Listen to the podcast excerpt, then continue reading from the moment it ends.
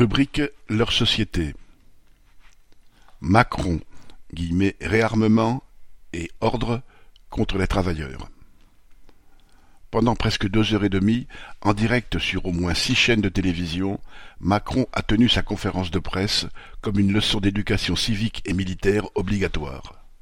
L'ordre du jour est, citation, de donner un nouveau cap à la France, de, citation, réarmer la nation pour les trois années de mandat restantes.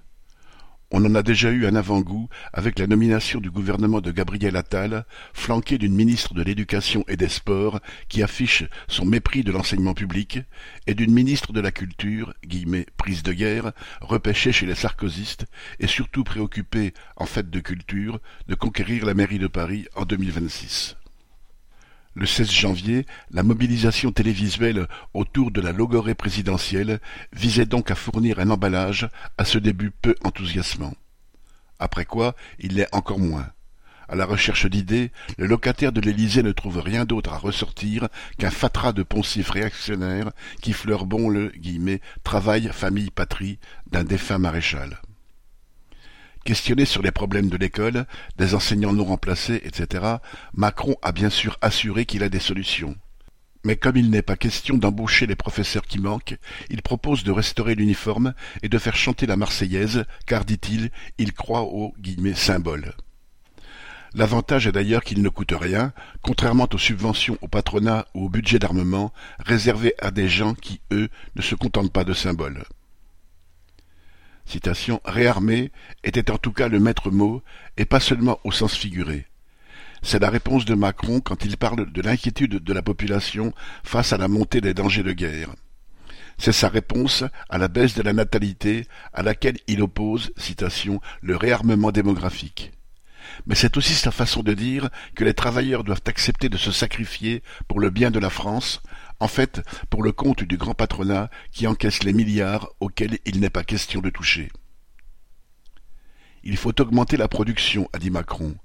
Alors, il faut que les travailleurs et les chômeurs acceptent toutes les offres d'emploi que le patronat leur propose et à ses conditions. C'est ainsi qu'il faut comprendre guillemets, ces règles plus sévères contre les travailleurs quand ils refusent des offres d'emploi. Il s'agit de pousser le maximum de femmes et d'hommes dans les bras du patronat pour les mettre en concurrence et faire baisser les salaires. Macron voudrait aussi que les salaires des fonctionnaires soient davantage réévalués guillemets, au mérite, c'est-à-dire qu'il n'y aura pas d'augmentation et qu'il leur faudra filer doux. Macron a également fait sa réclame pour le service national universel dans les lycées. C'est qu'il ne faut pas oublier de préparer de futurs soldats et de futurs travailleurs obéissants. Le président veut œuvrer, citation, pour que la France reste la France, face aux dangers qui la menacent, dans lesquels il range l'immigration, la drogue et l'islam radical. C'est ainsi qu'il entend combattre le Rassemblement national en faisant du Le Pen avant Le Pen. Derrière tout ce bavardage, la ligne est claire. La bourgeoisie a besoin d'ordre, de salariés allant au travail sans rechigner, d'une école qui les y prépare, que personne ne critique quand le grand patronat encaisse des milliards et appauvrit la société. Le personnel politique à disposition est ce qu'il est, pas bien reluisant, comme ses ministres faisant tapisserie dans un coin. Mais il est là, et il fera le travail pour lequel il est prévu. Au fond, Macron aurait pu se contenter d'un tel communiqué. Pierre Royan